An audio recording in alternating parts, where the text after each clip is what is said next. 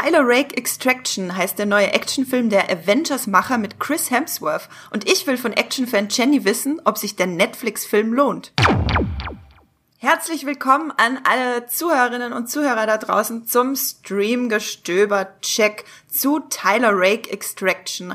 Ein Netflix-Film, der, man könnte eigentlich meinen, vielleicht eher für ein größeres Format gemacht worden ist, weil er von den Avengers-Machern gemacht worden ist und auch äh, Thor höchstpersönlich, also Chris Hemsworth höchstpersönlich, die Hauptrolle spielt. Ich habe heute Jenny bei mir, um sie zu fragen, ob sich dieser Film denn für euch da draußen lohnt. Hallo Jenny.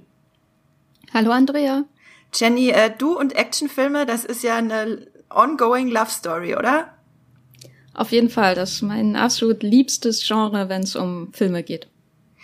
Und äh, ich würde dich bitten, jetzt nicht zu spoilern für alle Leute, die den Film eben noch nicht gesehen haben und wissen wollen, ob sie ihn noch gucken sollen. Ähm, ich würde sagen, wir steigen direkt ein. Worum geht's denn bei Tyler Rake Extraction? Also Tyler Rake äh, ist der Name von Chris Hemsworths Figur, ein gebrochener australischer Ex-Soldat, der sich jetzt äh, als internationaler Söldner verdient. Manchmal tut er für Geld Gutes, manchmal tut er für Geld Schlechtes. Vor allem aber hängt er eher in Khaki-Klamotten in Australien ab, äh, trinkt Bier, springt äh, äh, Wasserfälle hinab, bis er gerufen wird äh, nach Indien und dann nach ba Bangladesch, um einen entführten Jungen zu extracten, also zu retten aus äh, der Gefangenschaft. Dieser Junge ist der Sohn eines Drogenbosses in Indien und der Konkurrent entführt diesen Sohn und Tyler Rake muss ihn befreien. Und dabei wird er auch konfrontiert mit seinem persönlichen Trauma. Er hat dann immer so Flashbacks, unscharfe Flashbacks zu seiner Ehefrau und einem Sohn, und hängt mit dem offenbar nur am Strand ab in diesen Flashbacks. Und äh, wer jetzt noch nicht die Parallele zu diesem womöglich verlorenen Sohn und dem zu extractenden Jungen erkennt, der wird viele, viele Überraschungen in Tyler Rake Extraction erleben und wer das sofort erkennt, der hat den ganzen Film eigentlich schon gesehen. ähm, also bis auf diese Flashbacks hättest du auch einfach gerade die Handlung von dem neuen Torfilm beschreiben können, finde ich. Ja, also der ist wieder down on his luck, wie man so schön sagt. Äh, der Herr Hemsworth in diesem Film äh, nur äh, in besserem Shape, körperlich gesehen, als Thor in den letzten Jahren war. Aber nein, er ist so ein äh, typischer gebrochener Held, der durch eine große Aufgabe gezwungen wird, sich mit seinem Trauma zu konfrontieren und dabei sehr, sehr, sehr, sehr viele Menschen tötet. Also quasi ein Anti-Held oder wird er schon sehr heldenhaft inszeniert? Nein, er ist schon sehr heldenhaft. Also das ist ein knallharter Film und der ähm, beschönigt auch nicht, wie viele Menschen er da umbringt und mhm. wie recht rücksichtslos er da mit den Menschenleben auch von Zivilisten theoretisch umgeht. Äh, das wird natürlich dann nie gezeigt, die realen Auswirkungen dieser Action-Szenen auf die Bevölkerung dann in den je jeweiligen Städten. Aber nee, er ist schon ein Held. Man weiß von Anfang an, das ist einer von den Guten. Und äh, nur dieses Trauma hat ihn jetzt in so eine Ecke gedrückt, wo er auch mal äh, für böse Jungs böse Dinge erledigt. Okay.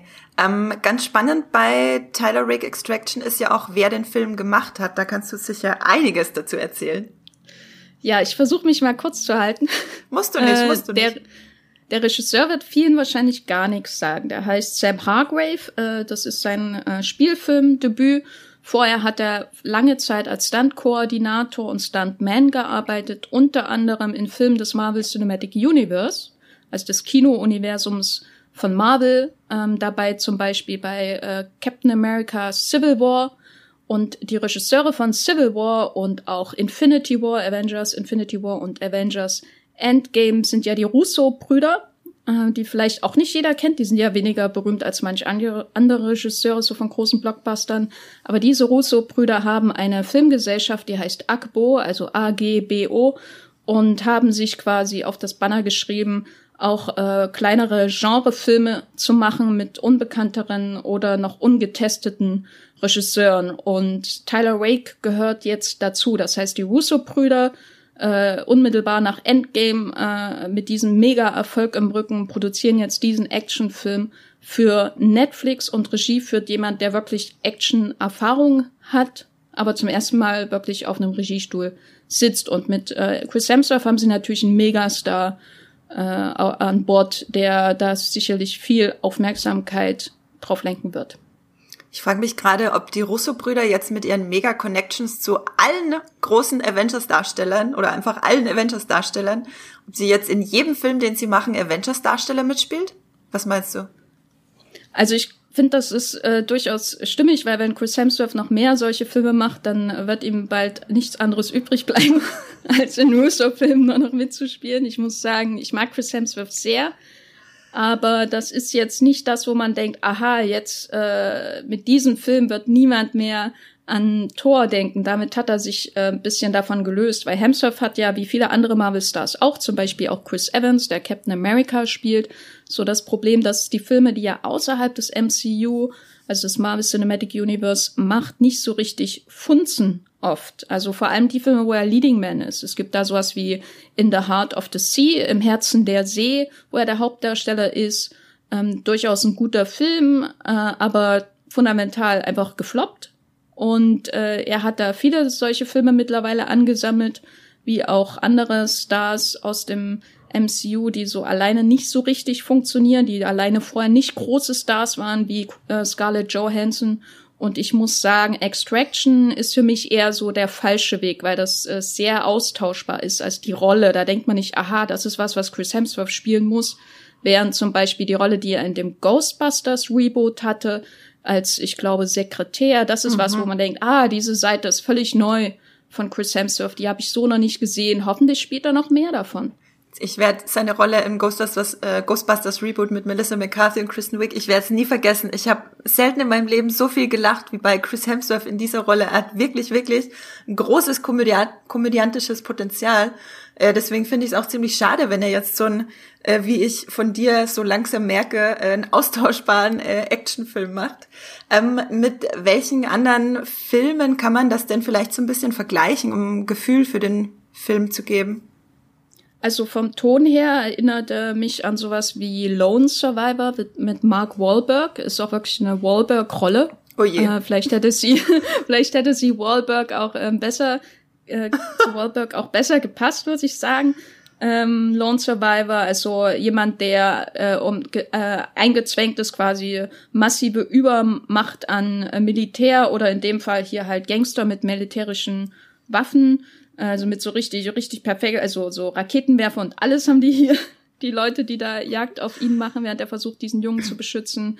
Und dieser Kampf gegen die Übermacht erinnert schon sehr stark an sowas wie Lone Survivor. Äh, ich möchte auch fast sagen Black Hawk Down von Ridley Scott, aber der ist einfach viel zu gut, als dass ich ihn mit sowas austauschbarem wie Extraction vergleichen will. Wenn es um die Action speziell geht, da äh, wird man äh, als Action-Fan starke Déjà-vus haben zu Filmen wie John Wick, also in der Art und Weise, wie er die Waffe im Nahkampf benutzt und Leute, äh, seine Gegner erschießt, als ähm, würde er quasi Kung Fu damit machen. Nicht ganz so toll natürlich wie in John Wick, aber es erinnert schon sehr st äh, stark vom Stil daran.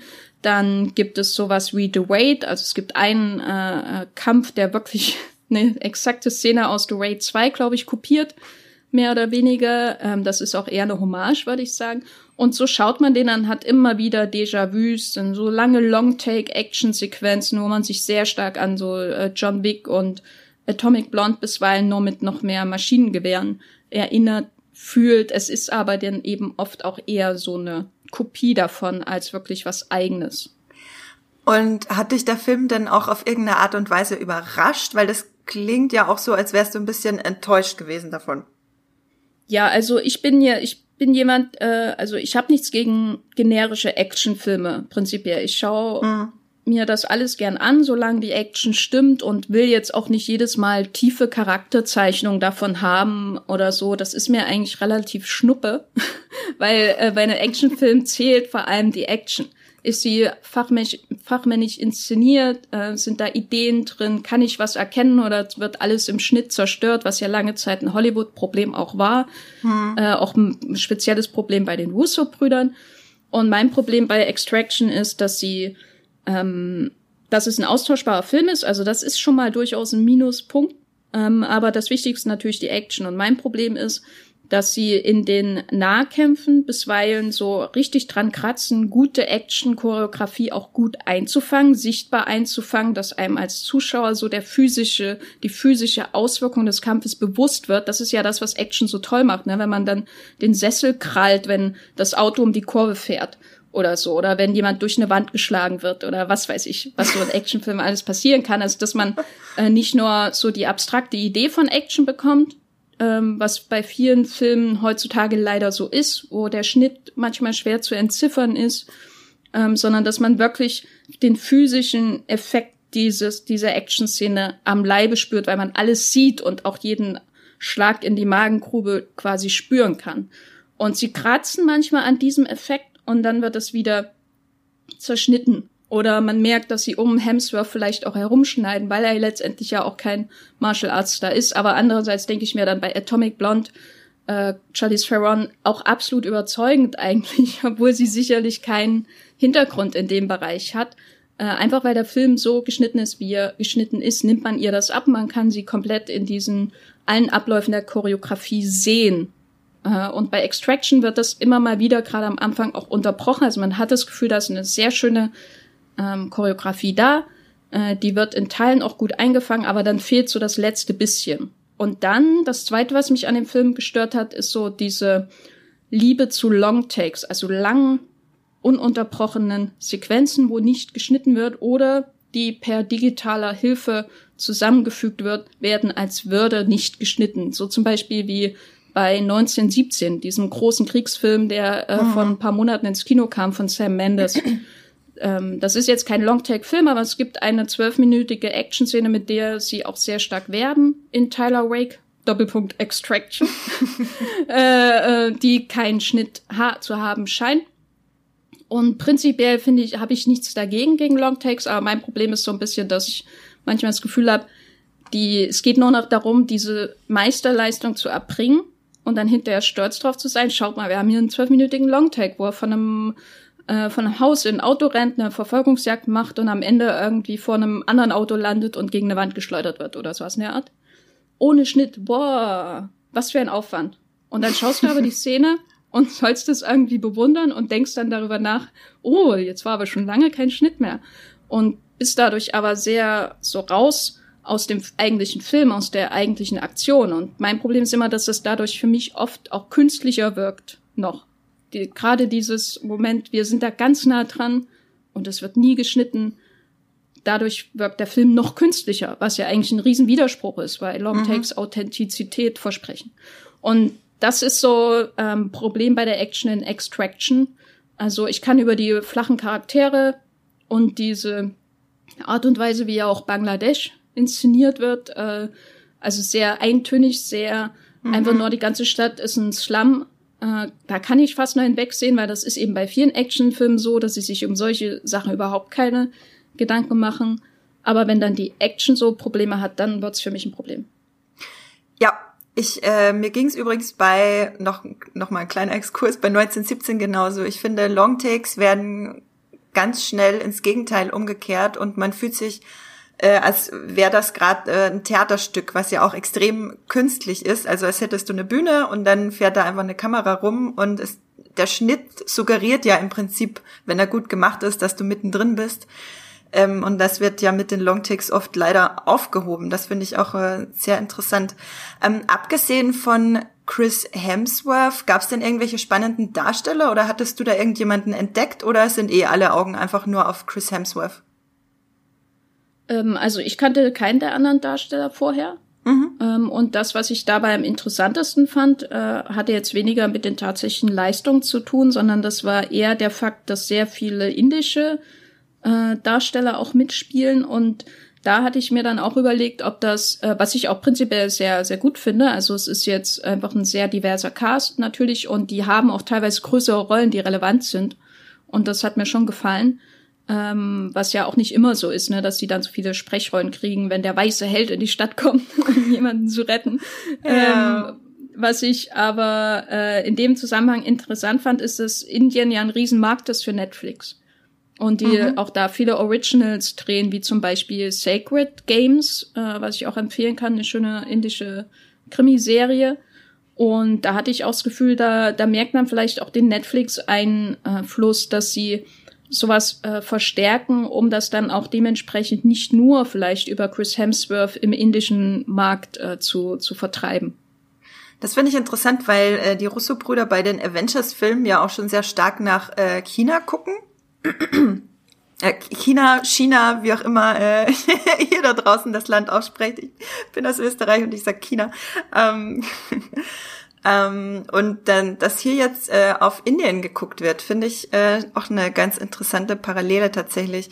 Ist, weißt du, oder was von deiner Einschätzung her hat der Film für eine Altersfreigabe? Ist das ein PG-13, also FSK 12? Oh nein, oh nein. nein?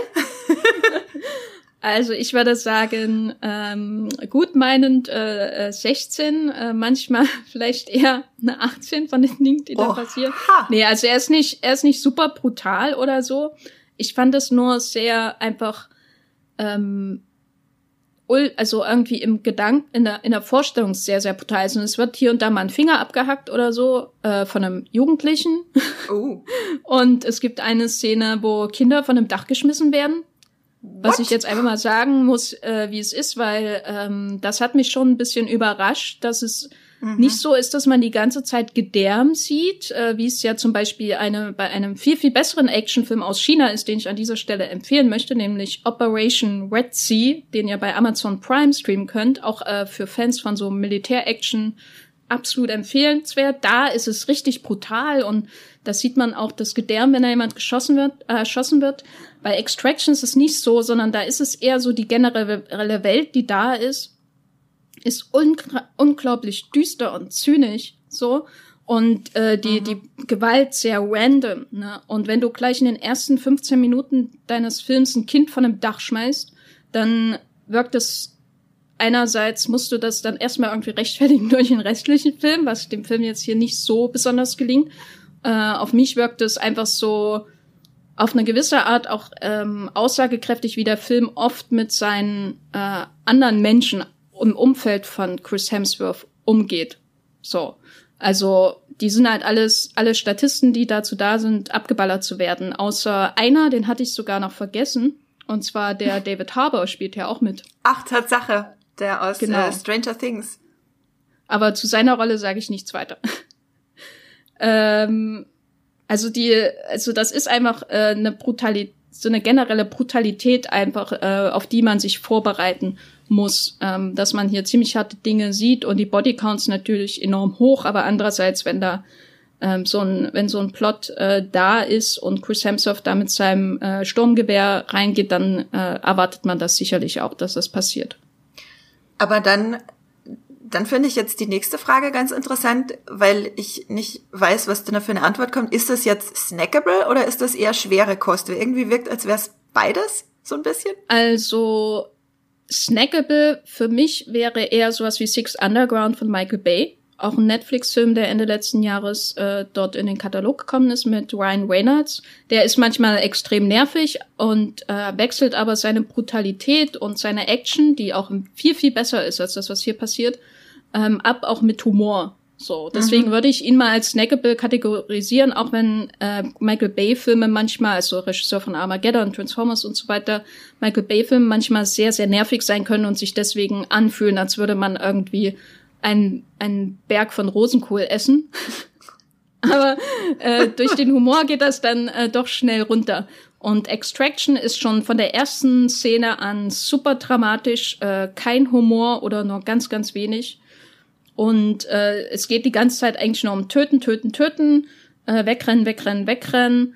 Und äh, ist ultra dramatisch einfach. Also da, das ist so, für Hardcore-Action-Fans ist es sicherlich snackable, das so wegzuschauen. Äh, für andere könnte es das ein bisschen zu schwer im Magen liegen, was man da alles so sieht. Okay. Ähm, hast du das Gefühl, dass sich in einem halben Jahr noch irgendjemand an den Film erinnern wird? Nein. Kurze Antwort, kurze also, Frage. Äh, ja, als Actionfilm austauschbar für Chris Hemsworth, weder Weiterentwicklung noch irgendwas anderes. Und äh, es gibt so, so viele bessere Actionfilme da draußen mit weniger teuren Darstellern, dass ich sagen würde, dass Extraction äh, schon nach ein, zwei Wochen vergessen ist. Okay, ähm, was ich so ein bisschen rausgehört habe, ist, dass wenn man, ähm, um abschließend nochmal so ein bisschen zusammenzufassen, wer vielleicht doch so ein bisschen seinen Spaß mit dem Film haben könnte, wenn man äh, den mit, mit einem Auge guckt, wenn man das andere Auge am Smartphone hat und sich deshalb nicht an vielen Dingen stört und wenn einem die Avengers vielleicht ein bisschen zu lustig und zu kinderfreundlich sind, dann könnte Extraction doch vielleicht was sein, oder? Ja, also mit den Avengers äh, kann man das gar nicht vergleichen. Also nur mal, wenn man den Russo-Namen mhm. äh, hört, ähm, sollte man jetzt nicht denken, da kommt irgendwas, was im Ton auch nur ansatzweise damit vergleichbar ist. Das hier ist ultra harte äh, Action, äh, ohne Zwinkern zwischendurch. Und wenn man sowas mag, dann äh, kann man damit ruhig den Abend verbringen. Man sollte halt nur nicht mehr erwarten. Hattest du irgendeine Szene, eine Lieblingsszene? Also ich habe äh, zwei Lieblingsszenen in dem Film. Die erste kommt gleich am Anfang. Da ist äh, der Hemsworth noch in Australien mit seinen Buddies. Wie gesagt, Kaki-Klamotten, alles. Keine Ahnung, warum er die anhat. Hat. Er hat eigentlich frei. Hat er halt immer an. Äh, und dann äh, springt er von so einer großen Klippe ins Wasser, weil er nämlich ein harter Typ ist. Und dann sieht man ihn so springen und aufkommen und dann gibt's einen Schnitt und er sitzt im Schneidersitz am Grunde des Sees und meditiert. Ist das dein Ernst? Ja. Das, und meine, ja? Nee, ich, ich versuche nur gerade das in meinem Kopf zusammenzukriegen, dass der Film eigentlich super dramatisch und brutal ist. das klingt ja, wie eine Comedy. Also, ja, als das anfing, dachte ich auch, aha, jetzt bin ich aber neugierig. Äh, haben die vielleicht auch so ein bisschen so Selbstreflexion, weil das ist ja total übertrieben. Ne? Mhm. Da könnte ja was Lustiges draus werden, wird es dann aber nicht. Die andere Szene, die ich natürlich toll fand, ist, dass der äh, so ein Nahkampf in so einem Haus Mhm. Und der Herr heißt ja Tyler Rake, also Hake oder Rechen. Und er hat dann natürlich eine Szene, wo er jemand mit einem Rechen beziehungsweise einer Hake ermordet. Und da war ich sehr stolz auf mich, als ich das erkannt habe. Hm, ne, Tatsache. Äh, sehr cool. Sowieso äh, ähm, kreative äh, Mordwerkzeuge sind ja sowieso sehr spannend in Actionfilmen, wenn man da mal Richtung John Wick oder so guckt. Ja, ich glaube, damit äh, haben wir eigentlich so jetzt einen Überblick bekommen. Du hast das auch eigentlich schon an, äh, eigentlich schon erklärt. Vielleicht trotzdem so zum Abschluss, Abschluss äh, noch mal ein kleines Fazit, ob und für wen sich der Film lohnt. Also Tyler Rake Extraction würde ich allen empfehlen, die gern so ähm, harte, äh, schlanke Kriegsfilme schauen, wo es nicht viel drumrum gibt, außer äh, das Geballer, wenn man so will. Da ist das vielleicht genau der richtige Film alle, die ein bisschen mehr von ihrer Action erwarten oder auch so eine ultra dramatische Involvierung wie in den John Wick Filmen mit äh, getöteten Puppies und also kleinen Hündchen und so weiter, die werden von Tyler Rake Extraction enttäuscht werden, weil er einfach super austauschbar ist und auch gar keine Selbstreflexion besitzt, äh, was so seinen äh, Helden angeht. Mhm. Ich glaube, ich werde ihn wahrscheinlich so mit einem Auge gucken, während ich Sport mache oder so. Einfach weil äh, mich Chris Hemsworths äh, weitere Karriere interessiert. Das ist so, glaube ich, mein Ansatz, warum ich den Film äh, nach deiner eher vielleicht fast ein bisschen vernichtenden Kritik äh, trotzdem gucken werde. Genau, ähm, dann kann ich allen da draußen noch ans Herz legen, dass wir natürlich auch ganz viel weitere Streamgestöber-Folgen haben, die ihr euch äh, reinziehen könnt, eine nach der anderen, wenn es um äh, bisschen actionreichere Sachen bei Netflix geht, weil das euer Ding ist, dann kann ich euch unseren äh, Streamgestöber-Check gemeinsam mit Max für Kingdom empfehlen. Das ist eine Zombie-Serie und äh, unseren Check zu Altered, nee, das ist kein Check, das ist eine lange Folge zu Altered Carbon und der besten Sci-Fi, die es bei Netflix gibt. Das ist natürlich, sind natürlich auch oft so äh, Sci-Fi-Action-Hybriden. Ähm, genau, alle Filme, die wir vorhin erwähnt haben, Black Hawk Down, John Wick, Operation Red Sea, Six Underground, das schreibe ich nochmal in die Show Notes. Die gibt's nämlich auch fast alle irgendwo in einem Abo zu streamen damit ihr da äh, vielleicht eine Alternative habt, falls Tyler Rake Extraction nix für euch ist. Jenny, wo kann man dich denn außerhalb des Podcasts lesen? Also ihr könnt mich natürlich lesen bei Movieplot als The Gaffer oder einfach Jenny Jecke und außerdem bin ich bei Twitter als Gaffer Line zu lesen. Genau, mich findet ihr bei Instagram und Twitter und Moviepilot, habe ich jetzt, ja, äh, unter Andrea Wöger, äh, beziehungsweise bei Moviepilot auch unter Science Fiction klein und zusammengeschrieben.